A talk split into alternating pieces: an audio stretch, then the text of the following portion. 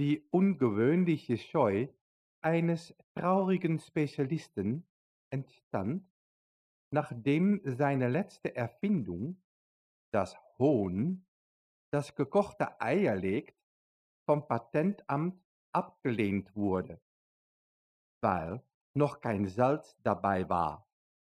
Sein einziges Glück und Rettung war, dass er niemals vergaß, dass sich Kamele aufwärmen müssen, damit keine Haarwurzelnässe entsteht.